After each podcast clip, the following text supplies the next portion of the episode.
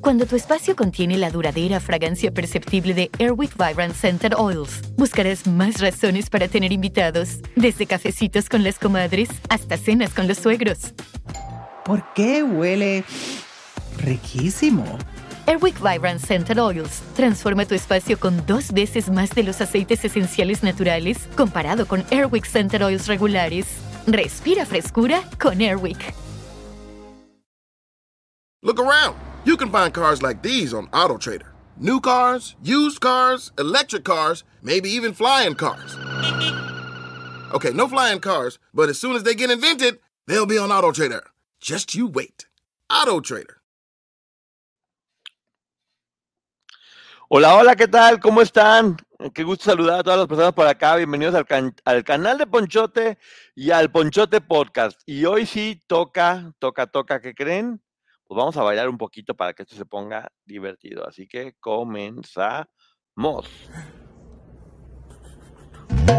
Este es el canal de Ponchote, dale like a este video. Este es el canal de Ponchote, suscríbanse, no sean culeros. Suscríbete y dale me gusta.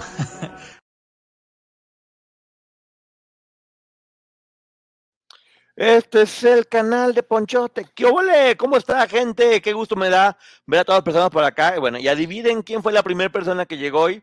Así es, Tetzangari, Tetzangari, que siempre está fiel y llegando a tiempo, presentísimo todo el tiempo. Y además de eso, como dije, pues saludo a los primeros 10. ¿Cómo estás, Kena? ¿Cómo estás, Carly? ¿Cómo estás, Dianja? ¿Cómo estás, Gloria Ceguera? ¿Cómo estás, Churual? ¿Cómo estás, Fer Martínez? ¿Cómo estás, R. Aguilar? Dian Hack, ¿cómo estás? Gris García, Fania, Katy Godoy, Daniela Acevedo, Cintia Vélez, Isela Rodríguez, Yadira y Nagla.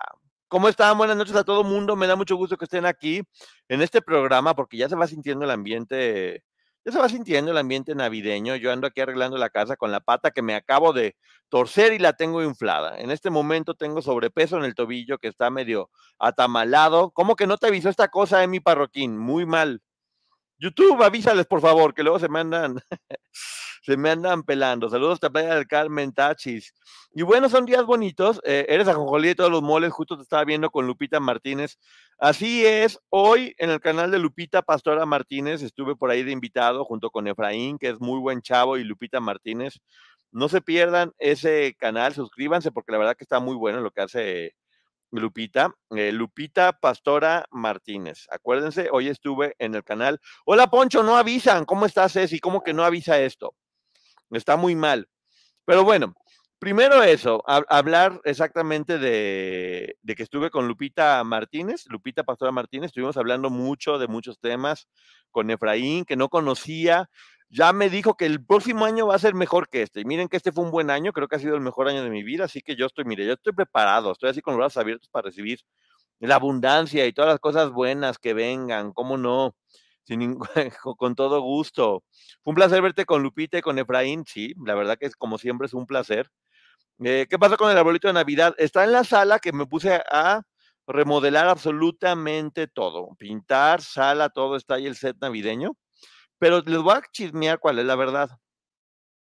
No quiero que se vea todavía cómo está quedando todo allá afuera, porque va a ser sorpresa para mis hermanas y para la nieta. Entonces, como va a ser sorpresa, pues no puedo estar aquí quemando la, el, lugar, cómo quedó y que sea así sorpresa, que esté bonito. Me encantó verte con Lupita otra vez. Los digo a los dos, me encantan, sí, un gusto. Buenas noches, sí te vi con Lupita y me gustó mucho. Gracias, Ellen. Pues mira, me da mucho gusto. Hola, Selene, ¿cómo estás? Y bueno, ese es número uno. Y número dos, hoy ya está en, en todas las plataformas de podcast el primer capítulo de Crímenes en la Sombra. A las, tre- a las 4 de la tarde tuve un en vivo con Germán Girotti, donde estuvimos platicando de este proyecto, que la verdad que gracias por la respuesta. Empezó arrancando súper, súper bien. Y es temas de, de crímenes. Todos los días a las 8 de la noche va a salir un capítulo nuevo de, por ejemplo, los hermanos Menéndez, O.J. Simpson y varios casos ahí muy, muy interesantes. Son capsulitas de 8, 10 minutos que salen en, en- en podcast cada día a las 8 de la, de la noche. Y así como hoy tuvimos como una introducción de los siete casos que vamos a hablar para que lo cheque todo el mundo y se entere bien de lo que estamos hablando, eh, vamos a tener este sábado un programa especial sobre los hermanos Menéndez y terminando los siete, los siete podcasts, haremos una, nos juntaremos para hacer un, un club de investigadores. No le has puesto baterías a Monón, sé si tengo el patón malo, acuérdate. Eh, muy patón. Hoy lo escuché y está muy, muy bien. Gracias, Ceci, me da mucho gusto. Sí, la verdad que ahí es, es un buen trabajo, les digo, son cápsulas chiquitas de 8 o 9 minutos en el podcast, Ponchote Podcast, recuerden, en todas las plataformas. Y ahí escuchen el capítulo 1 porque tienen que hacer esa tarea, ¿eh? Tienen que estar escuchando cada uno de los capítulos que hay. Eh, el doy estuvo muy, muy bueno porque se trata de una niña que de repente desapareció y apareció en el sótano sin vida. Y la familia tuvo que hacer una investigación muy, muy importante. Así que, ay, se llama, ahorita les voy a decir cómo se llama, porque sí lo, tengo, sí lo tengo por acá, John Bennett Gracie. John Bennett Gracie. Está muy, muy fuerte. ¿eh? Te está durmiendo, Ponchote, para nada. Ando con toda la pila del mundo. Y así va a ser un tema al día. Eh, entonces, pues bueno, para que vean cómo está poniéndose bastante, bastante chido. ¿Cuándo saldrá en la otra plataforma? Ya, ya está. John Bennett, exacto, Rihanna. Ya está el primer capítulo hoy y cada día a las 8 de la noche sale uno, acuérdense. Y el sábado ya quedamos que a las 11 de la noche vamos a hablar de los hermanos Menéndez con información actualizada sobre todo eso. Y terminando los capítulos, vamos a hablar como por el 27, 28 de diciembre, vamos a hablar de todos, donde vamos a ayudar todos a hacer, a, investigar los diferentes misterios que hay. Me encanta la idea de los nuevos temas, gracias Tachi, la verdad que sí está bien padre, ya saben que nos gusta eso de la investigación. El hermano fue el que le quitó la vida, dice Yadira, bueno, vean, no se sabe en realidad, ¿eh? no se sabe, hay muchas investigaciones por ahí que son muy fuertes. No, fíjate que la licenciada Maggie Fer eh, no tiene internet. Voy a hacer aquí una denuncia pública porque Maggie está batallando mucho con el internet. Así que hoy no tiene y no nos acompaña, pero esperemos que para mañana ya pueda estar. Poncho, ¿te conectarás el 24 y el 25? Yo creo que sí, Sandy. Creo que sí. Por uno de los dos días sí, seguro me conecto. ¿eh? No exactamente, pero bueno. Dice Katy Godoy, ya no le den remedios a Poncho porque no lo va a hacer. Yo también soy así. Oh, pues, no me estés diciendo. Y nunca hubo reseña del príncipe Harry. Rihanna, no he perdido la vida aún. ¡Ay, gracias, Ceci! Ay, qué linda, Ceci. Dice, para la cena de fin de año con tus hermanas y tu nieta. Gracias a mi productora querida, Ceci, que ya está invitándolas. Vamos a ir a un lugar que se llama Valquírico, que está cerquita de aquí. Eh, y en Valquírico es como un pueblito medieval que está en Tlaxcala. Entonces, pues bueno, va a estar bien padre porque Ahí renté un camionetón y voy con mis hermanas, con mi nieta, y voy con María Rebeca, con Erika Ramírez y con Germán Girotti. Vamos a ir a pasárnosla muy bien, todos juntos por allá. Así que bueno, Ceci, gracias porque va a ayudar. Ahora que vienen mis, mis hermanas, habrá muchos gastos, pero no importa porque da mucho gusto también. ¿De qué sirve de repente ganar dinero si uno no lo puede compartir con la gente que quiere? Es bonito tener, pero mucho más bonito siempre va a ser compartir. Así es, mi Sandy Barajas, aquí en Puebla, ¿cuándo vienes? Pues, ¿desde cuándo ando yendo? Ya ves. Pero muy pronto, ¿por qué no? Valquírico está muy bonito, buen lugar para pasar un rato agradable. Sí, sí, se me antojaba eso. Eh, y digo, obviamente si vas con la gente que quieres y te diviertes mucho. Y yo siempre he dicho que hay que generar momentos. Es como si tuviéramos un álbum de estampitas y hay que buscar que cada momento memorable sea una estampita para tu álbum. Entonces hay que estarlo llenando de puros momentos memorables. Gracias, José Cruz, que es un nuevo miembro. Me da mucho gusto. un bolito medieval, no te vayan a clavar una espada. No, no, no. Hay que cuidarse porque, pues mira, hasta ahorita no me han clavado nada. Así que sigo invicto. Hasta hoy. Yo ya mañana no sé, no respondo. Hasta hoy, nada que me han clavado ninguna espada.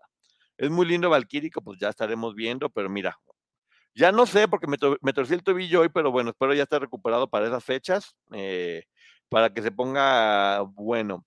Acabo de llegar, pero te alcancé. Saludos de Cancún. Saludos, Dulce, hasta, hasta Cancún. Y, hoy tengo una historia, fíjense nada más. De repente me escribió una persona que es muy cercana a, a, alguien de quien siempre hemos hablado, y de repente a mí no me gusta mucho esto la idea de hablar de alguien sin que conozcamos tanto su historia, para que podamos empatizar con ella. Se, da el nombre y, y en el caso de ella, que sí ha sido más pública, que sí dio la cara en algunas entrevistas, eh, se habla mucho de ella, pero quiero, a partir del programa de hoy, eh, complementar un poco más su historia y, y darle el mérito que se merece. Gracias, José Cruz. Eh, y esta mujer, esta mujer admirable es Marlene Calderón. Es una mujer muy, muy, muy, muy guapa, muy talentosa, mucho, muy talentosa. Y su historia también merece ser contada con algunas cosas que nunca se han dicho, fíjense. Hay alguna información que tengo que nunca se ha dicho de gente cercana a, ella. Y de nueva cuenta es imposible no, no escuchar sus historias y, y eso, y empatizar y ponerte triste porque Marlene has- ha sobrevivido a una cosa y otra y sale de una y entra en otra, porque lo realmente fuerte con Marlene, bueno, no, es cierto, todo fue fuerte, lo que vivió dentro de ese, dentro de esa organización coercitiva fue horrible, pero también le ha tocado pasarla muy complicado en, últimas fechas y, y creo que poco la hemos abrazado y poco le hemos dando el, el mérito que, que ella merece porque hizo cosas, o sea, hi- hizo cosas importantes, era una de las guerreras, de las que luchaba, de las que se ponía enfrente. Y fíjense, por ejemplo, ella es de los Mochis, es de Sinaloa, eh, un- un- una, una mujer con mucha personalidad, muchísima, muchísima personalidad, que tiene una muy buena voz. Y ella desde muy chica era como la famosa de Mochis. En Mochis todo el mundo decía, esta es la famosa, es la famosa, todo el mundo veía su talento, la mamá obviamente eh, la, apoyaba, como muchas mamás apoyan a su hija que ella estuviera triunfando. Y a ella le, le toca, Aline estaba con este proyecto de las chicas feas y le toca dar un concierto en Mochis y, Mar- y Marlene es la que le toca abrir. Marlene no fue porque era fan de Gloria Trevi, ni porque quería ser como Gloria Trevi, ni como Aline, ni como nadie. O sea, ella, ella un día fue a trabajar, como le correspondía y como lo sabía hacer, siempre estando trabajando, y le toca ir a este concierto de Aline. Y Aline lo ha comentado, cuando le empiezan a presionar de que tiene que invitar gente, que tiene que invitar gente, que tiene que invitar gente, pues ve ve a Marlene, que es guapísima y que tiene mucho talento y que, y que en escenario es explosiva, y es quien la contacta, en este caso Aline, que vuelvo a recordar, este, hay que, hay que ver qué era lo que tenían que hacer. eh, lo dice, lo dice perfectamente bien Aline, no le quedaba de, de otra. Hablan con su familia, la, la mamá, pues, que siempre le había estado apoyando con su carrera, lo ve como una gran oportunidad de, de- de cantar, porque ella no iba a ir a estudiar. Ella no iba a ir a estudiar porque no es que tuviera, ya era mucho, muy talentosa, mucho, muy talentosa. Y en cuanto llega ella, la ponen inmediatamente a, a trabajar. Desde el día uno hasta el último día, fue corista de, de Gloria porque, porque lo hacía muy bien, o sea, lo hacía francamente bien tenía todo lo necesario para ser una superestrella y yo sigo deseando en verdad que ojalá pueda volver a retomar porque el hecho de que le haya pasado lo que le pasó no quita el talento ni las posibilidades que tiene de sí haber podido eh, hacer una carrera. Muchas de ellas iban porque querían estar con Gloria o, querían ser como Gloria o querían ser famosas sin tener muy claro en qué. En el caso de Marlene tenía muy claro en qué quería ser famosa por el talento que ya tenía y por la preparación. Entró a los 13 años, o sea, hay que volver a pensar 13 años, cuando ella nunca, nunca, nunca en la vida había tenido, había tenido novios ni nada por el, ni, ni nada por el estilo. Eh, aquí con ella hay, con ella hay varias versiones, porque en un principio con su fuerte de hecho la mamá de ella también tenía una personalidad muy fuerte y hablaba duro de, de- de mucha gente. Y, y yo vi dos entrevistas de, voy a decir primero lo que vi en dos entrevistas con Marlene, Uno, una la que hizo con Adela Micha, que ha sido muy polémica porque dicen que no, que si Gloria, que si les pagó, que ella dice que no le pagó nada, que es la más reciente. Y también le hice una entrevista a, Jorge Carvajal, hace 10 años aproximadamente, no, 13 años aproximadamente, donde es muy diferente, donde dice cosas muy distintas y hay que escuchar todo para saber qué es exactamente lo que ella está pensando o está sintiendo. Y también tengo los comentarios de esta amiga eh, y tengo muchas fotografías que no sé si más adelante pueda mostrar de ella, eh, donde se ve muy delgadita, donde se ve Eso es que es increíble, siento mucha empatía cuando los ve. Y les voy a platicar la historia tan dura que tuvo ella saliendo de prisión, porque lo de ella continuó y continuó hasta el día de, de hoy. Y sí, mucha gente se puede quedar con la idea, mira, vamos, vamos, vamos a viajar como en el tiempo y vamos a, a hablar primero de la entrevista que le hizo a Jorge Carvajal para, en el 2008 para Paparazzi TV. Eh, la tiene Jorgito en su canal. Y ella era una mujer que estaba en ese momento muy enojada. De hecho, la amiga, la amiga me platica que, que tenía, la tenía cantada contra Gloria, que, de Sergio decía ese señor, pero que Gloria, si alguien escuchaba una canción de Gloria o hacía cualquier cosa, la hacía a un lado por completo. Eh, no soportaba nada que tuviera que ver con Gloria, más allá de, de Sergio. En esta entrevista dice ella, yo qué envidia le puedo tener a una delincuente, refiriéndose a Gloria, porque Gloria en ese momento, que estaba recién salida, todavía más coercionada por Sergio, dice, yo no le puedo tener envidia a una, a una delincuente, y dice, de hecho, no sé a qué demonios se encomiende, porque a Dios seguramente no. Dice también que se refiere a Gloria como que ella es una mujer muy buena para manipular, y dice que no se le va ninguna, es lo que menciona ella, dice, no se le va absolutamente ninguna. Cuando la primera vez que le propusieron a ella que tuviera un encuentro más cercano con Sergio, ella dice que se soltó llorando y que no, que no podía, o sea, se le hizo horrible nomás de pensarlo y que ya quería salirse y que quería regresar y que quería salir corriendo, pero que en ese momento dice que se acerca a Gloria a ella como facilitadora, que ya hemos visto lo que hacía y por qué lo hacía. Vamos a escuchar todas las versiones de Marlene para que podamos armar la, la historia. Eh, de hecho, ella menciona que Gloria era el cerebro, que, muchas caían porque Gloria las convencía, si no, no hubieran caído. Y en este caso les decía, bueno, pues que tú qué quieres, si vas a regresar va a ser la flor más bella del ejido en Culiacán, eso no va, eso no te conviene, debe de pensar distinto, y que ella era quien finalmente la convenció, a lo que ya sabemos que termina pasando, que no es ceder a tener relaciones con el tipo, es facilitar y ponerla en la vulnerabilidad necesaria para que este tipo pudiera abusar de ellas. No, hay que recordar siempre eso. No tenían relaciones con el tipo. El tipo abusaba de ellas, de todas y cada una de, ellas. Me llamó mucho la atención que dice, dice aquí Marlene que Gloria ya era el cerebro. Que hay muchas mujeres ahí que afortunadamente no han hablado y nadie sabe de ellas, y está bien. Si nadie quiere hablar o no quiere salir ad adelante. Y platica que Gloria ya era mayor de edad y que se convirtió en victimaria y que era muy injusto que Gloria estuviera libre en ese momento por falta de pruebas. Era la versión de ese momento. Hay que recordar que ahorita voy a dar una teoría que tengo yo, pero con el tiempo va cambiando. Esto es lo que ella salió y decía que estaba mucho, muy enojada. A algunos les gusta hacer limpieza profunda cada sábado por la mañana. Yo prefiero hacer un poquito cada día y mantener las cosas frescas con Lysol. El limpiador de inodoros de Lysol ofrece una limpieza 2 en 1 al desinfectar el inodoro y el cepillo y eliminar el 99.9% de virus y bacterias. No solo limpies, limpia con Lysol. Eh, dice que, que, así como la ve ahora llorando y suplicándole a la gente en los conciertos, dice, así lloraba y nos suplicaba a nosotros también. Todo el tiempo lo hacía con, con, con nosotros. De hecho, en la entrevista la veo más enojada con Gloria que con Sergio, ¿eh? Dice, así, así nos lloraba y nos suplicaba también a nosotros para convencernos. Eh, dice que, que obviamente cuando ella ya dijo que no quería con Sergio, no le iban a dejar regresar porque iba a poder chismear todo. Y era por, no era o convencerla o adelante. Y ya platica que obviamente hubo golpes, que hubo miedo y por eso van empezando a ceder.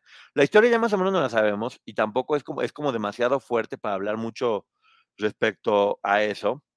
Y, y platica de cómo ya cuando estaban huyendo, las tenían pidiendo dinero en la calle y sobras en los restaurantes, que tenían que comer el pan enlamado. Que mientras Sergio y Gloria comían muy bien, porque así dice ella en ese momento, mientras Sergio y Gloria comían perfectamente bien, ellas tenían que pedir sobras. Yo creo que es la etapa donde Sergio ya vivía con Gloria, que hay que recordar que no es porque Sergio fuera buena onda, tenía que tener contenta a Gloria porque si Gloria hablaba, le tiraba todo el plan. Entonces no es que quisiera más a Gloria que a las demás, es que le convenía tener a Gloria bien para que no soltara. Entonces, cuando las demás se van a otro departamento, porque acuérdense que Gloria le pidió que fuera una familia bien, a todas las demás las tenía muriéndose de hambre literal y pidiendo limosna. Tal vez por eso pueda parecer como que ella tenía más beneficios que las demás, que sí los tenía. Pero pues era porque Sergio estaba cuidándose de que la que más lo podía fregar no, no, lo, no lo fregara. Ella menciona que conforme, yo, yo lo he dicho de Sergio, de Gloria, no sé, no me consta, pero ella, menciona que conforme iba pasando el tiempo, ambos iban enloqueciendo cada vez más. Ambos iban enloqueciendo cada vez más y, y se iba poniendo cada vez más feo. Me acuerdo una frase que dice Raquenel, eh, que dice, era, esto se fue convirtiendo en un infierno del cual yo también formaba parte. Por ejemplo, entre los castigos que le hacía, la tuvieron dos meses encerrada por completo, dos meses o dos meses y medio, únicamente con hojas de papel y pluma, comida muy poquita, para que durante dos meses y medio estuviera dedicada todo el día a estarle escribiendo cartas a este tipo. Ya si eso no es programación neurolingüística, es increíble. Imagínense nada más lo que es estar encerrada únicamente escribiendo y lo complicado que fue, que fue para ella. Ella también habla de que en alguna ocasión, varias ocasiones, intentó escapar. En una de ellas logró incluso que los papás le compraran un boleto de avión, que al final no aprovechó. Y ella fue la que, imagínense la desesperación, que brincó de un balcón a otro también para poder huir, poniendo en riesgo su vida.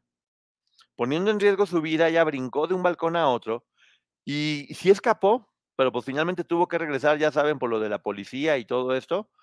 Y, e- era de las que más enfrentaba a Sergio y cada vez que le decía ya me quiero ir, este hombre la golpeaba hasta más no, hasta más no poder. Y dice, dice cosas muy fuertes en esta entrevista. Ella dice que sí, que co- como había querido escapar, todo lo que pasó con la, con la hija de Gloria, con la nena, no lo vio tal cual porque estaba encerrada, estaba castigada en ese, en ese momento. Ella también asegura, le preguntan muy fuerte que si que pensaban que Sergio iba a tener, iba a abusar, porque no iba a tener, iba a abusar de sus hijas y dijo que no le extrañaba nada y que probablemente varias de ellas lo hubieran hecho porque estaban, estaban bajo el sometimiento de este hombre. Entre ellas Gloria, que ella asegura aquí que Gloria fue la que llevó a sus hermanas. Ella dice eso, que Gloria llevó a sus hermanas para entregárselas a Sergio. En la versión de Gloria es que no. Bueno, de hecho en la serie básicamente Gloria dice que, que Sergio y Mari se pusieron de acuerdo para llevar a sus hermanas, pero luego aquí dice Marlene que Gloria fue la que las llevó y luego en la serie viene que Gloria las defendió y que se salvaron gracias a eso. Por cualquiera que haya sido la razón que se hayan salvado, me parece perfecto. También pone mucho eh, que cómo Gloria siguió estando con él después de que supo lo que había pasado con su hija, y no solamente eso, sino que pidió que la embarazara. Y, y habla al final de algo que es muy triste, dice que sufrió muchísimas humillaciones de Gloria y de él, los pone completamente aparte, y luego dice, y de las muchachas, que por orden de él, lo deja clarísimo en ese momento, y era recién salida, ¿eh? no tenía toda la información que hay ahorita, eh, hacían cosas y me hacían que me humillara, eh, pero yo también lo terminaba haciendo. Dice también que le indigna mucho que la gente olvide tan rápido todo lo que pasó y que sigan apoyando a Gloria en ese momento de la entrevista. Porque Gloria decía, yo les di de comer, dice ella, tú no me diste de comer jamás. Estaba muy molesta. Y, de hecho dice, me mandaron a México de carnada y no movieron un dedo por mí, que es cuando viene con Karina, que la meten inmediatamente a la cárcel. Eh, muy triste. Eh, Mari, perdón, lo siento mucho lo de tu esposo. Eh, lamento mucho y espero que esté todo bien. Mari, una persona aquí del chat que dice que su esposo está pasándola muy mal. Perdón que rompa a la gente que está escuchando en el podcast, pero mandamos las oraciones para que tu marido se ponga, se ponga bien. Eso dice, eso dice ella en esa entrevista recién saliendo. Durante mucho tiempo eh, no habla y no dice nada. Voy a platicarle después qué fue lo que pasó en todo ese tiempo que estuvo en silencio. Y hace poquito tiempo da una entrevista con, con Adela Micha, donde se ve mucho más, mucho más fuerte, mucho más segura. Como ella dice al final, es una mujer hecha y derecho. Y vamos a ver qué fue lo que pasó. Ella dice que eso, que ella no fue a prepararse, que ella ya era una artista y que llegó directamente a trabajar con Gloria. O sea, no era de que quiero, llegó a trabajar, ella la contrataron, como quien dice, para ser corista de Gloria desde el principio, más allá de lo que le pudieron haber prometido. Ella dice que estuvo nueve meses en prisión, donde violaron sus derechos humanos, y menciona en esta ocasión que le decían los abogados que dijera que dijera que Sergio y Gloria abusaron de ella y que a cambio de eso la dejaban libre. Yo no lo veo como algo malo, les voy a decir por qué. Efectivamente, si ella se declara víctima, no tendría por qué estar ahí. Si ella no se declara víctima, entonces sería cómplice por lo, por, por lo pronto. Entonces, más allá de una eh, eh, estrategia para poder perjudicar a alguien más, que sí creo que la entrevista está un poco manipulada, en- especialmente contra TV Azteca, en esa, en esa situación, y como a querer ac- acomodar un poco las cosas que hay que poner, hay que poner ahorita atención con lo que está diciendo. Eh, sí, tenían razón los abogados. La forma en que ella pudo haber salido rápido es decir, yo soy una víctima y yo no me merezco esto que, está pasando. Tenía razón. Ella dice que sí, lo cual fue verdad, que inmediatamente la vieron, la llevaron al cerezo. Porque ya tenía una orden de aprehensión, eh, producto de, de la denuncia que ya había hecho Edith Zúñiga, platicando todo lo que estaba sucediendo. Sí la mandaron para ver qué sucedía con ella, porque es lo que hubiera pasado con los demás si llegaban a México. Y tristemente sí cayó en la, cayó en la trampa. Mucha gente dice, ¿cómo es que no se sabía que estaba embarazada? Y, y se descubrió en la cárcel. Ahorita les voy a platicar más adelante porque esa historia está mucho, mucho, mucho, muy interesante. De hecho, no sé si se había hecho pública esta historia, pero yo la voy a platicar porque me la, me la acaban de decir y se me hace muy valiente de parte de, de Marlene. Nos habla de la personalidad que tiene ella. Dice Marlene que nunca declaró en contra de Gloria, que fue la única que nunca declaró en contra de, Gloria. Yo tengo el documento de Chihuahua y yo no creo que ella haya hecho nada con mala intención. Creo que ella dijo lo que a ella le constaba en ese momento. Pero bueno, más allá de que no vamos a repetir lo que dice el documento de Chihuahua y la declaración que cada una de ellas dio, es claro que había una transformación de Marlene y ahorita voy a explicar por qué creo yo. Eh, platica exactamente, empieza a hablar contra la televisora TV Azteca, dice que, que presionada por Azteca tuvo que declarar que Gloria era cómplice, que Azteca estaba pre- presionando todo el tiempo. Y hay algo que ella dice muy cierto, dice, si ya me habían amenazado una vez, que si no declaraba contra Gloria y Sergio me metían en la cárcel, pues ahora de nueva cuenta, si me decían que si no hablaba y no declaraba públicamente, me daba miedo y por eso hablé en contra de Gloria. Es la explicación que ella está dando. Ya después ella platica que sí, que efectivamente habló con Gloria. Y en esa plática que tuvo con Gloria pudo arreglarse con ella. Según lo que parece ser en esta entrevista, dice que Gloria le dijo que no podía ser buena gente con ella porque pues, Sergio básicamente se lo prohibía o se desquitaba de, de ella. Dice tal cual, a Sergio le molestaba que ella fuera amable conmigo, me lo dijo Gloria. Entonces, cuando mucha gente piensa, dice, ¿por qué fue el cambio de esa Marlene que vimos a esta? Fue porque habló con Gloria y pudieron arreglar las cosas. Habló con Gloria, pudieron arreglar las cosas y, como siempre hemos dicho, tal vez con los vacíos de información, ahora que los pudo llenar, pues, tiene esta nueva versión del caso, donde según su versión, Gloria no podía ayudarla porque Sergio no la dejaba. Es lo que está comentando ello. Ella dice ahora que él no debería estar libre. En aquel tiempo habla de ella, que cómo es posible que la gente la siguiera apoyando, pero ahora se refiere únicamente a él. Tal vez con la plática que tuvo con Gloria, antes los veía a ambos como victimarios, y después de hablar con Gloria, decidió que Gloria no es victimaria, que únicamente Sergio, y, y eso, pues la plática con Gloria la hizo ver las cosas de diferente manera. Dice algo que es muy fuerte, que es, no fuimos malas personas. Y no, Marlene, no fueron malas personas, ni ninguna de ustedes tendría por qué, ninguna de ustedes tendría por qué sentirse mal por todo lo que vivieron, porque nada fue su decisión. Pues, Cuando ella tenía 13 años, dice que en su vida había estado con ningún hombre, ni siquiera había tenido novio ni nada por el, por el estilo. Pero aquí viene algo que es muy importante. ¿Por qué Marlene eh, descubre que está embarazada dentro de prisión. Y se acuerdan también que con Liliana hizo una prueba de embarazo que salió que estaba embarazada y que, y que después al final no, que todo el mundo decía, no, pues seguramente perdió el bebé Liliana y seguramente perdió el bebé Liliana. Pues no, la verdadera razón es que cuando sacan a Marlene de su castigo, ella, bueno, según lo que me explicó esta persona, amiga de ella, eh, dice que cuando, cuando estaba ella encerrada por haberse brincado de una casa a otra, le piden que se haga la prueba de embarazo porque estaban viendo cuál de todas ellas iba a acompañar a Karina de regreso. Necesitaban una que no estuviera embarazada porque, pues imagínate nada más. Si hubiera estado embarazada era de quién es el hijo y por qué y cuál es la razón. Y lo que hizo Marlene muy, muy inteligentemente fue cambiar la prueba de embarazo con la de Liliana. Por eso Liliana salió embarazada y Marlene no. Esa fue la razón por la que Liliana no fue la que viajó con, con Karina y la que sí viajó fue Marlene y aquí es cuando inmediatamente la, la toman, la meten a prisión y, y está embarazada. Y nunca tuvo ningún apoyo nunca tuvo ningún apoyo de, de nadie, de, de, Sergio en especial. Eh, nunca la, le dio nada. Simplemente la mandó al matadero tal cual. Y eso. Y Liliana sabe eso.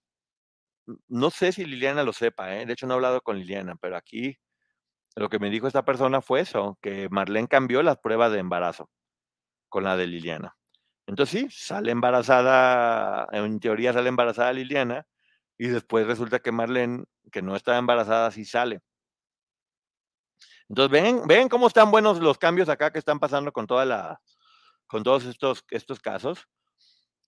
Como ya, como ya les había dicho, Marlene siempre intentó huir de varias maneras. E, ella tenía muy claro que no pertenecía ahí, que no quería estar.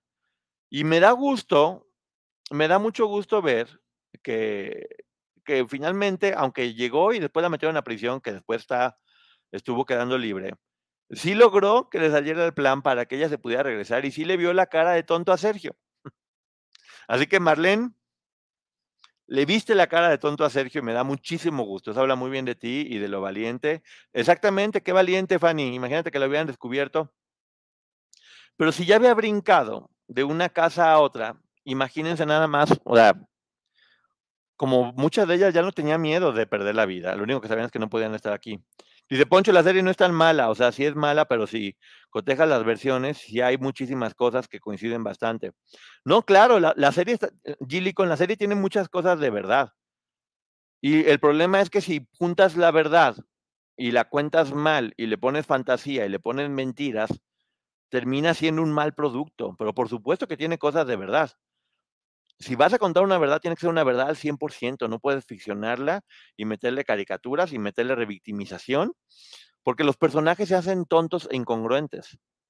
Como estamos viendo con el podcast de Liliana, con lo que pasó con Raquel, con el libro de Aline, con el libro de Karina, al contar toda la verdad, los personajes vas empatizando con ellos porque entiendes por qué es por lo que están pasando. Qué bueno que le vio la cara de menso como Liliana que comía guayabas escondidas. Exactamente, bien Liliana y bien Marlene, para que vean que este hombre no era tan todopoderoso y que tenía visiones por todos lados, pues no. Entonces, bueno, eh, esa fue la razón por la que Marlene pudo escapar, porque cambió esas pruebas de, de embarazo. Y algo que es muy fuerte es que pues, todo el mundo piensa de que, ah, ok, estuvo en la cárcel y salió, salió de la cárcel y ella tuvo que pagar todo y tuvo que hacerse responsable con todo. Y ella, una de las formas de, de salir adelante es con clases de, de zumba. Con clases de zumba que ella toma y que dice que empieza a trabajar desde muy abajo, porque les voy a platicar una cosa. Eh, cuando ella sale, de prisión tenía que estar firmando cada 15 días dentro de la cárcel. Ahí ella, para poder estar allá, renta un cuartito con familiares de los abogados que tenían en la casa de una señora. Y el hijo, gracias Victoria, y el hijo se, se enamora de ella. Se enamora de Marlene, el hijo estaba casado y Marlene pues no, al parecer no le hace caso es como una relación que era imposible porque él estaba casado. Y, y, dura este amor platónico del hijo de la señora hasta que ella se puede ir de ahí. Y este, este hombre se divorcia y va por ella. Y ahí es cuando comienza, comienzan la, la relación.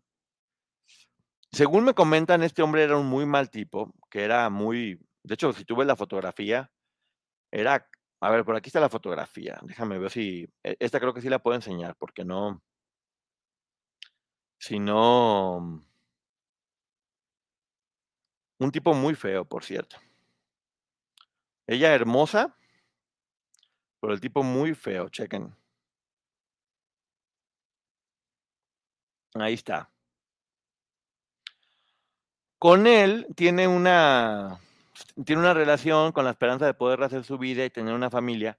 Y tiene dos hijos, Isaac, que es el hijo de Sergio, que es un cuate súper talentoso, ya han salido fotos de él, es un cuate muy galán, que ha logrado hacer de nueva cuenta, como muchos de ellos, una carrera exitosa y debe estar muy orgulloso de su mamá. Y el hijo pequeño, eh, que es Orlando, que ahorita voy a platicar un poco la historia de él, que es completamente triste. Entonces, bueno, se llama Juan, el, ex marido. Entonces, dice que eh, este esposo, según lo que me platica la amiga, era una mala persona y debía dinero y con las personas estaba completamente mal, al punto que en una ocasión operaron a Marlene de una hernia y la dejó completamente sola en el hospital. Completamente sola en el hospital, eh, sin dinero, y entre todas las amigas de Zumba que tenía ahí, le llevaban comida y se encargaban de cuidar a los hijos mientras ella estaba convaleciente y pasándola mucho, mucho, muy, muy mal. Por eso le digo que la vida de ella siguió siendo muy fuerte al, al terminar. Eh, dice que, eh, que finalmente ella da la entrevista eh, con Adela Micha, logra salir más o menos adelante, pero su hijo se enferma. eh, su hijo Orlando se enferma lamentablemente y él pierde la vida. Eh, ella pone una publicación muy bonita de, de una mujer muy fuerte, muy superada respecto a lo que pasó con su hijo. Y Gloria comparte esta, esta publicación de Orlando, que en paz descanse, hablando también de eso, que las oraciones para él y apoyando un poco lo que había sucedido con, con este pues, con este jovencito, 16 años solamente, Juan Domingo, gracias Carlos Chan, Juan Domingo se llamaba. Entonces es muy duro ver cómo Marlene, que es una mujer eh, muy talentosa, que tiene todo para ser una artista de buen corazón, con mucha personalidad. Hay unos videos de ella ba- bailando zumba eh, entrevistas en un programa de televisión porque me puse a ver varias, varia información de, de ella. Eh, Pura Energía se llaman unos videos de un programa que tuvo donde hacía zumba. Pasó por esto tan feo, o sea, sale de con, de con Sergio y este organización coercitiva, pero luego, le toca estar en la cárcel completamente sola, con su familia apoyándola, para después tener que estar trabajando arduamente para poder sobrevivir, viviendo en un cuartito, en un, lugar que no era el de él. Después, cuando piensa que se va a enamorar y que va a tener la vida que debe tener, le toca estar con un hombre que al parecer no era, no era una buena persona. Se queda sola con sus dos hijos y uno de sus hijos más, más pequeño eh, enferma, enferma mucho. Y tal vez eso le ayudó a cambiar o a ver las cosas de una forma distinta, pero bueno, finalmente el nene pierde la vida y ella en este momento no quiere hablar y está en su derecho. Porque es importante hablar de su historia para que no sea un hombre más y que la gente no vea el alma o el espíritu de esta niña también de 13 años que entró, que le tocó vivir lo peor, teniendo todo el talento y todo por delante. Y, y su vida hasta el día de hoy no es lo que debería. A pesar de que en la entrevista con Adela Micha se ve pues, una mujer muy plantada y con mucha personalidad, y que he visto varios videos, hay un video de ella cantando una canción de Rocío Durcal en, YouTube con, con un impresionante talento. La de Échenle Fuega y la otra no me gusta porque la producción está muy pitera. La del huevo y Échenle Leña, eh, muy pitera la producción y creo que no es lo que ella se merecía porque ni siquiera se escucha que cante tan bien. Por algo la pusieron de corista todo el tiempo, pero ella canta muy, muy bien. Esta canción de Rocío Durcal, miren, de 10 de calificación, ¿eh? con lo que estaba con lo que estaba ella haciendo. Y pues, sobre todo haber perdido a un hijo, es, de las cosas más duras que hay. Eh, ojalá de corazón que la vida le dé todas las cosas buenas que se merece, porque ella nunca ha hecho... mm, Es, la frase que más me llegó en las entrevistas fue cuando ella dice, no éramos malas. Y claro que no, Marlene, claro que no eran, claro que no eran malas. eh, y no son malas y, y deben estar muy orgullosas de haber sobrevivido lo que sobrevivieron y de seguir con la frente en alto y de haber trabajado. Y hoy por hoy tienes un ángel en el cielo que es tu hijo de 16, pero también tienes otro hijo que ha logrado salir adelante, que es una persona exitosa y con el cual cuentas a partir de este momento. Dice Gilly, con al igual que Wendy Castelo, Karina Yapor y ahora Marlene, tenemos que respetar muchísimo su silencio, su duelo. Para Marlene se lo deseo amor y paz en su corazón porque se lo merece. Gracias, Gilly, con exactamente. Quienes ya no quieran hablar de esto, no hay que, no hay que hablar, pero que se sepa su historia. Que se sepan sus historias y de dónde salieron para que no sean solamente un nombre más o una historia más. Eh, la persona mala era y es Sergio Andrade. Exactamente. Las autoridades mexicanas que apresaron a Marlene embarazada debieron asegurarse de darle toda la ayuda psicológica que necesitaba. Completamente, y te digo, eran otros tiempos donde no había todo lo que hoy sabemos que debe haber y que, y que deben contar con ese apoyo. Gracias, Mirna. Dice, gracias por mostrarnos al ser humano. Yo le imaginé que era feliz y casada. No, la vida de, de Marlene ha sido muy dura. Pero ella daba clases de, de, zu- de- de zumba muchas horas seguidas. Muchas horas seguidas, trabajando mucho para salir adelante y sacar adelante a sus hijos. Sí, me platica esta, es- es- esta amiga que, que sí, que con Karina una vez se vieron y que ni siquiera se, que ni siquiera se saludaron, que pasaron en un centro comercial y no se dijeron nada. Cuando yo creo que, pues, que entre ellas dos no tendría por qué haber ningún problema, porque ninguna quiso hacerle mal a otra. Tal vez Marlene está molesta y sí lo dijo, porque Karina pues, no la liberó, dijo que también ella era responsable y que la iba vigilando. Cuando dice ella, Karina sabía que no, pero Karina estaba muy chica y sí, tal vez en ese momento, cuando cambió la, visión Karina, pues sí te te vio como que la ibas cuidando. Escape to Ocean City, Maryland, and discover a place that just feels lighter, where every day feels like Saturday, and French fries are a food group, where flip flops are always in fashion, and seafood is always in season, where the boardwalk is bustling, and the beach is right outside your door, where you can rise with the tide and feel like a kid again. Ocean City, Maryland, somewhere to smile about. Book your trip at oceocean.com. Cuando en el fondo a lo mejor pudieron haber platicado, pero bueno, es que ya sabemos que la cárcel es mental, ¿eh? Y porque ellas pudieron haber platicado en el vuelo o, haber llegado a algún acuerdo. Y no era la intención, según vimos en la reseña de ayer, no era la intención que, que fueran a declarar. Llegaron a Televisa y en Televisa, López Dóriga y Jo- Jo- Jorge Eduardo Murguía las obligaron a ir a declarar y es cuando se llevan a Marlene. Televisa es quien los echa de cabeza. Poncho, saludo de Missouri, excelente tu programa, muchas gracias.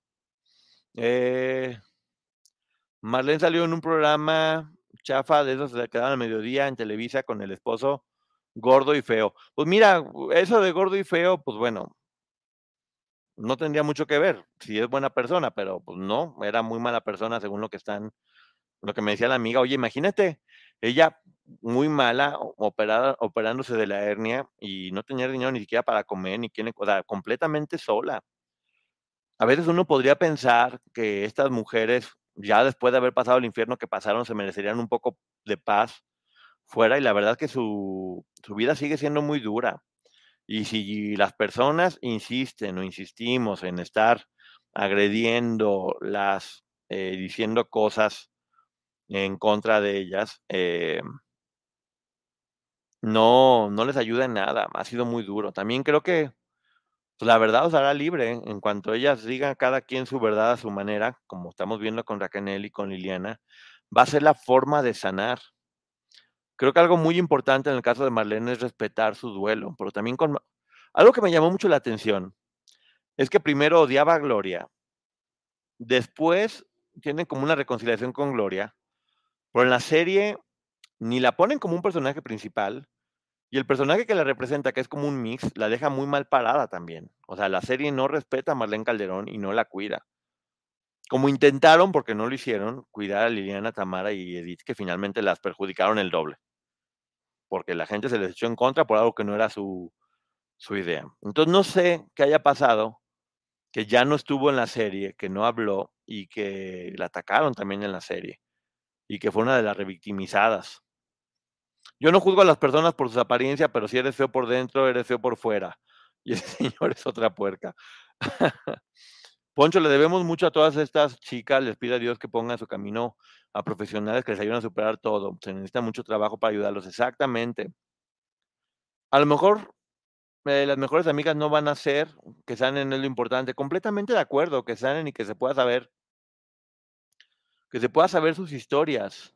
Yo también pensé que Marlene era feliz, todo nuestro amor para. Mándenle todo el amor a Marlene. Mándenle pura buena onda y admiración por esta mujer que le tocó vivir por todo lo que ha estado pasando, que sigue siendo muy duro. En ese momento, Marlene y Katia no recibieron el mismo apoyo que hubo, que, tuvo Karina, ni siquiera apoyo psicológico. Siempre me he preguntado por qué privilegios de atención solo a Karina. No, Diana. Te voy a explicar.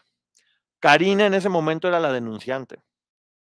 Ellas, tanto Katia como Marlene, que eran mayores de edad, podrían ser las que la estaban, según esa investigación, la que la tenían secuestrada. Entonces, no es, no es, lo mismo el trato a la víctima que a las, en teoría, que hoy sabemos que para nada eran, eh, pues las victimarias, porque ambas estaban en, prisión.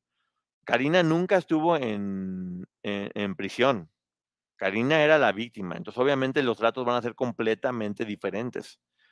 Eh, hoy por hoy sabemos todos que tanto Marlene como Katia eran otras víctimas más. Hoy lo sabemos. En ese momento era complejo porque, pues bueno, la historia de Karina era de, terror y ellas todavía no habían hablado, no estaba conociendo y finalmente era la que estaba denunciando eh, Karina. Esa serie de verdad, qué horror. Sí, ya no hay que decir. Dice Gillicon.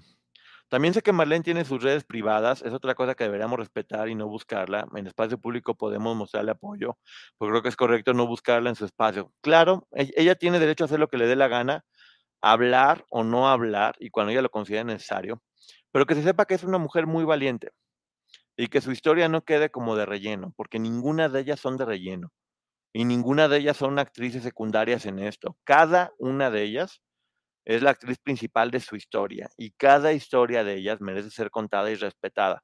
Sobre todo las que ya fueron público, porque otras que ni siquiera han dado la cara para qué, para qué hablar de esto o ver, o, ver qué sucedía. En el caso de ellas, pues como dicen, unos pensaban, unas pensaban que estaba muy feliz y no habían podido empatizar con el dolor que siente en este momento. Miren, creo que sí pasó cosas muy duras, pero seguramente lo más complicado es la muerte de su hijo de 16 años. Eh, una mujer, e, es increíble cuando la, cuando la ves, una mujer tan fuerte, tan pero tan fuerte, con tanta o, con tanto futuro por delante, como bien dice Liliana, el estafador de sueños este la fregó. Y la mamá, también a lo que me comenta la amiga, es que la mamá llora mucho porque pues no entiende, dice ella, yo creí que estaba bien, o sea, en verdad creía lo que me estaban platicando, y solamente quería lo mejor para mi hija y es increíble que la señora tenga que estar lidiando con tanta culpa cuando en el fondo lo único que quería era que su hija estuviera bien y que cumpliera su sueño, porque veía el talento de su hija, que en el caso de Marlene sí era un talento muy por encima del promedio, ¿eh? y sobre todo la presencia que tiene, impactante. Que Dios le dé la fuerza a Marlene y que siga luchando por su carrera porque tiene con qué que, le pudieron haber arrebatado muchas cosas, pero que no le roben su sueño, mm, porque tiene con qué seguir adelante. Tiene con qué seguir adelante. Y obviamente cualquier cosa en la que uno pueda ayudarla, pues bueno, adelante.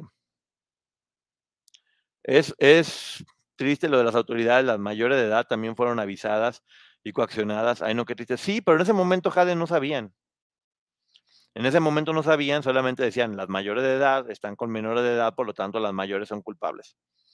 Y esa era la lógica que tenían apenas en ese momento, porque todo tenía que ver con, otras cuestiones que no, que no habían como entrado más en todo esto de la trata, que era lo que en realidad estaba pasando, o, como, o no estaba visto como una organización coercitiva, donde todas ellas eran víctimas. Eran víctimas que estaban sobreviviendo, no haciendo cosas malas por gusto, pues eran todas, entraron siendo niñas.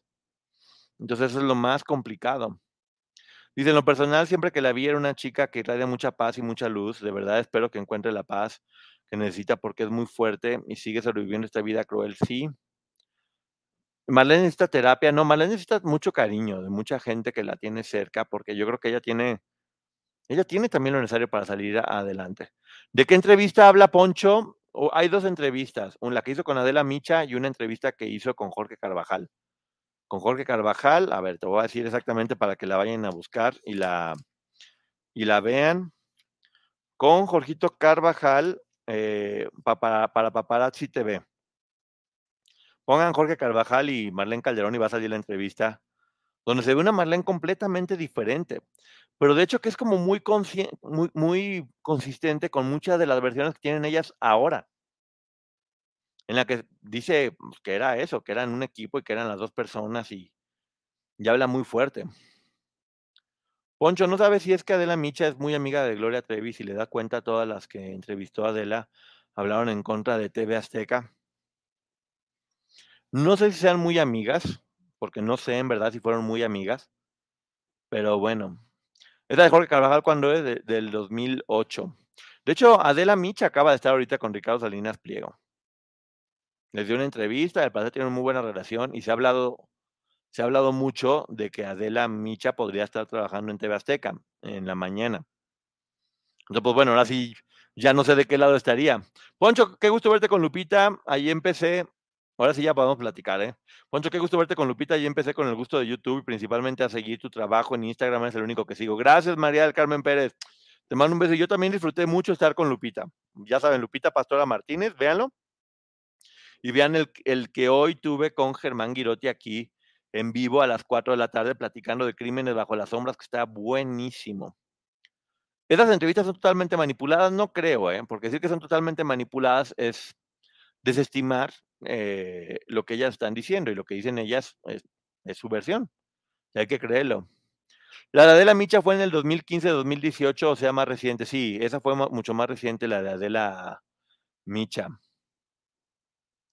Poncho, después de las entrevistas de Adela Micha, Marlene, Liliana y las hermanas Zúñiga, Adela entrevistó a Gloria y les dio las gracias por la entrevista que le hizo a las chicas. Pues sí, porque seguramente le convenía para lo que en ese momento quería. Para ese momento, la demanda de Gloria contra Azteca estaba muy fuerte porque ya habían logrado que sí procediera la demanda, porque ya habían dicho que sí, que el Estado no está haciendo, eh, si tuviera la posibilidad de hacer un juicio, y ya habían decidido que sí iba a haber juicio en ese momento. Y sí, eh, pues, obviamente era importante eh, que Gloria tuviera su versión respaldada de que ella también había sido una víctima, porque tenía que demostrar que había sido difamada. Hoy por hoy las cosas son diferentes. Eh, hay que estar pendientes de cómo van evolucionando cada uno de los, de los juicios. No creo que Adela se ponga en contra de Azteca. Hubo un tiempo que decía que tenía una relación con Salinas Pliego y se sabe que son, que al menos muy buenos amigos son. Sí, son muy buenos amigos. Te que ya lo entrevistó y, muy, y muy bien. El episodio 1 de los crímenes, eh, eh, la voz de Germán se escucha con muy buena voz. Ah, pues ahí está, mira, Ceci, gracias para que vayan a, a escuchar este episodio 1, que es muy fuerte este caso de la niña que desaparece la niña y de repente se la encuentran sin vida y abusada en el sótano de la casa, de una familia que en teoría era la familia perfecta.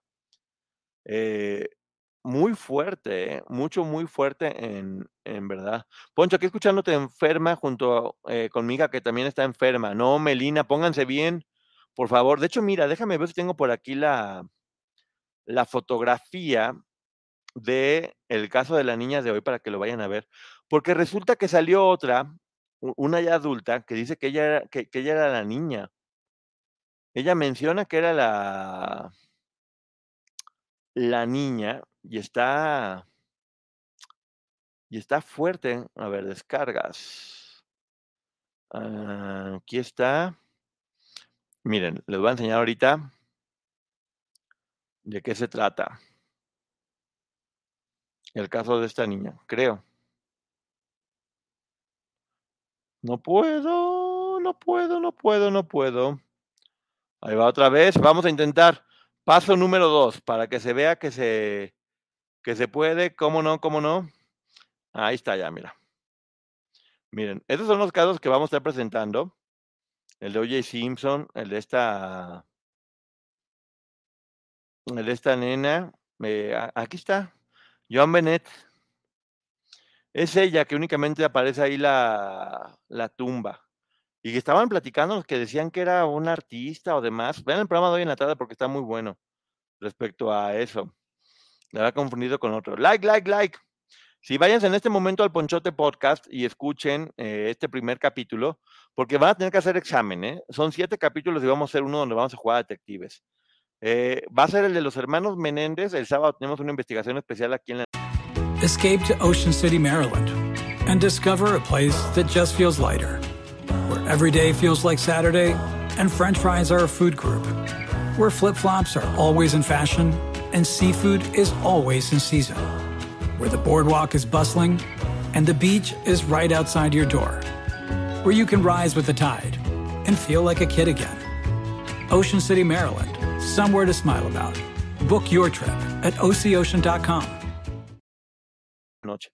¿Dónde quedó el arbolito navideño, Poncho? En la sala, Marce, porque es parte de la decoración principal de mi departamento que cambié todo, me puse a pintar, cambié sala, porque pues ahora que vienen mis hermanas para que tengan el arbolito en la cena navideña y en la sala. Deja que vengan y luego se los enseño para que pueda todo el mundo compartirlo. Por ahorita no puedo echar spoilers. Chatarrero, ¿cómo estás? ¿Todo está bien? ¿De qué me perdí? Voy entrando. Ah, no, para que llegas tarde, Anil. Poncho, me parece muy bien que tengan casos así. eh, mucho que ver en YouTube, sí. Se van a poner muy buenos. Yo te sigo en, tu podcast, me da muchísimo gusto. Síganme todos. Es- es- es- de esa entrevista hablé justamente, Leticia, de la entrevista que le hizo Jorge Carvajal a Marlene Calderón, que está en su canal. Era preciosa esta niña, la del caso de, de- del día de hoy, concursaba en eventos de belleza infantil. Y hay unas historias bien turbias respecto a qué fue lo que pasó, pero bueno, vay- vayan a, verlo. John Bennett era una Miss Beauty. Competía en concursos de belleza, una historia muy triste que conmocionó al mundo, sí. Escuchen la historia completa en el Ponchote Podcast, porque sí, está muy fuerte. Gloria y su mamá estaban de acuerdo con Sergio, es tu versión, Lala, y bueno, cada quien tiene su versión y se, y se vale. Poncho, ¿no la podemos ver en YouTube? No, este contenido es exclusivo para podcast. Todos los casos que tienen que ver con crímenes bajo la sombra es exclusivo para podcast. Pero así como hicimos, hoy hicimos el en vivo con Germán platicando de los siete casos que vamos a hablar. El sábado en la noche vamos a hablar de los hermanos Menéndez, eh, ya como el post, después de haber escuchado eh, para alargarnos en ese, en ese caso. Y terminando los siete capítulos, vamos a hablar de los siete con preguntas y respuestas y con comentarios y con teorías y con todo lo demás. Marlene, ha sufrido mucho, eh, tanto con Andrade como en su vida personal. Sí, es tristísimo, chatarrero. Porque al parecer tristemente cayó con otra persona que fue mala, pero lo de su hijo es lo que principalmente a mí me, me rompe. Y me impresiona verlo tan valiente. Poncho, ¿cómo sigue tu pie? Hinchado. es el tobillo. Hinchado, hinchado, hinchado, hinchado, pero pues bueno, aquí estoy cuidándolo. Había un reality sobre esos concursos de niños y es un mundo muy tóxico. Las mamás se ponen muy intensas. Sí me acuerdo de ese reality, Carinza. Muy fuerte, ¿no? Lo que estaba pasando por ahí. Yo sí conozco el caso de la niña. Ah, pues pongan atención en el Ponchote Podcast. Dura nueve minutos, se lo echan rápido y tienen que hacer su tarea, ¿eh? De escuchar todos. Sácatelas, va a haber examen. Sí, sí, sí, pero pues esa ya va muy adelantada, ¿eh? Porque sabe casi todos los casos. Y le juro que no le pasé las respuestas, ¿eh? A ella le encanta andar viendo todos estos casos de, de crímenes bajo las sombras y ya sabía muy por, muy por adelantante. Eh, ¿Quién es el muchacho de la foto? ¿Se parece a Luis Miguel? ¿Cuál muchacho de cuál foto? Ayer en el capítulo de la bioserie, ya la están pasando por aquí. Ah, sí, ¿en, en dónde? ¿En Venezuela? Dice, yo leí por ahí que quisieron sumar a la demanda de ambas partes, podcast y series, pero que decidieron dejarla en paz por lo que pasó con su hijo. Por eso no figura en ningún proyecto. Y está bien, ella tiene derecho a conservar lo más que pueda. Adelante. Clau Villa, Poncho, ¿alguna vez van a hablar del caso de Menudo? Clau, Clau, he hablado como 500 veces del caso de Menudo, Clau. ¿Qué onda contigo? Pues no que eres parte acá del equipo y del team y que la panzona ignorada. Ahora yo me siento el ignorado, Clau. ¿Cuántas veces he hablado del caso de, Menudo aquí? Pero fíjate, Clau, este de los Menéndez se está ligando directamente con el de Menudo, porque Roy Roseló, un ex Menudo, eh, está hablando acerca de ese caso también y pudiera volverse a abrir por las declaraciones que él está haciendo. Así que pendientes con ese caso de los Menéndez porque se va a poner muy bueno y tenemos examen, ¿eh? para que no estén diciendo que no. Gracias, Fabi Ramírez, miembro por cinco meses. ¡Yay! Dice, Adela tiene amistad con Televisa, pero dice que regresa porque la corrieron y también ha estado en Azteca, que es libre. Sí, pues Adela está en donde... Adela principalmente ahorita tiene la saga, que es, que es algo de lo que ella es la dueña y que tiene que sacar adelante y que está muy fuerte porque pues, son muchos gastos y son muchos sueldos. Y la verdad que tiene una muy buena producción la, la saga y me gusta mucho el contenido que está haciendo ahí con, con ella. Yo conozco ese caso muy bien, también he visto todo. Ah, pues ya ven para que vean, aquí vamos a estar investigando sobre eso. Ah, la foto que tú pusiste es del niño de Lindbergh. Ok, ya lo dijo Ceci. Gracias, productora. para eso está Ceci, productora, para que esté viendo las cosas que estoy haciendo. Poncho, cuídate mucho, te mando a saludar, mi aquí escuchándote, pues te mando, le mando un beso a tu hija Melina. Interesantísima la relación Menéndez-Menudo. Sí, amaría una investigación y seguimiento de este caso. Pues este sábado a las 11 de la noche vamos a hablar de ese caso y de cómo se liga Menéndez con Menudo. Y con comentarios de todo mundo.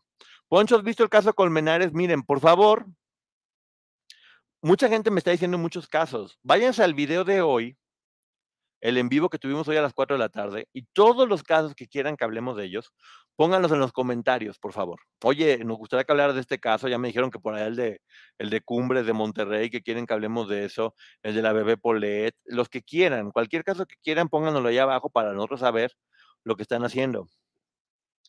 Poncho, por favor, el resumen del resumen del podcast aquí. No, Cintia, ahora vas a tener que trabajar. vas a tener que irte a escuchar. Dura poquito tiempo, dura nueve minutos.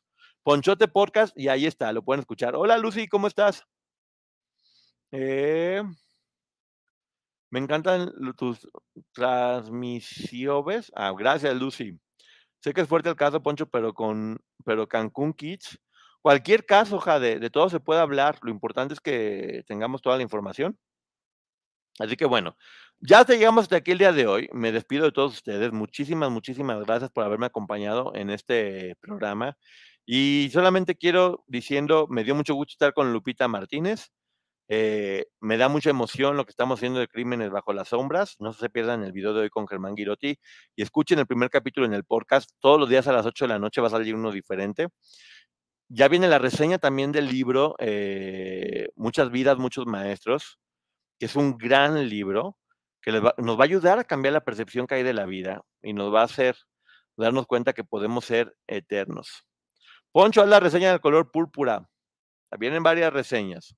Mañana con Maggie vamos a hacer la reseña del caso Stanley, del libro que escribió eh, Jorge, Jorge el periodista, en el cual se va a basar la serie que van a hacer junto con Belinda, eh, Luis Gerardo Méndez y Diego Boneta. Entonces mañana se va a poner buenísimo aquí con la licenciada Maggie a las 11 de la noche.